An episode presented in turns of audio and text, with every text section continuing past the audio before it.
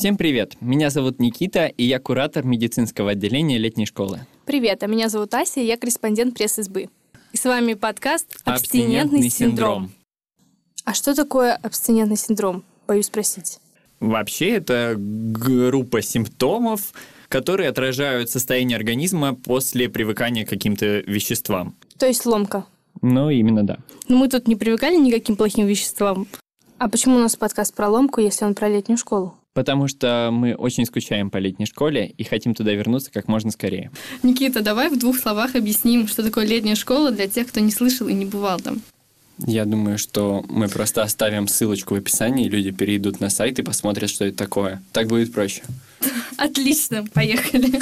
Понятно, что невозможно все описать, что там происходит, но объяснить может директор летней школы Антон Будников, которого мы попросили дать короткий комментарий.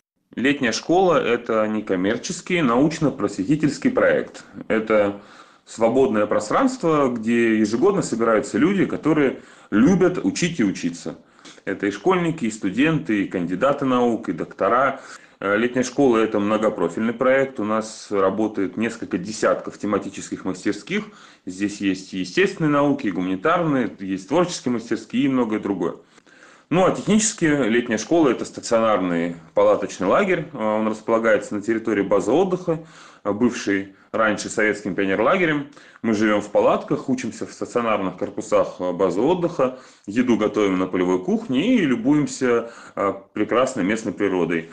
И в итоге получается такой междисциплинарный просветительский плавильный котел со своей особой атмосферой, который мало кого оставит равнодушным. Мы не будем здесь говорить только про летнюю школу, мы будем скорее говорить о своем опыте и надеемся, что он подходит не только к нашим условиям, но и к другим жизненным ситуациям. Мы вам расскажем, почему можно есть дошики. Это обычные макароны.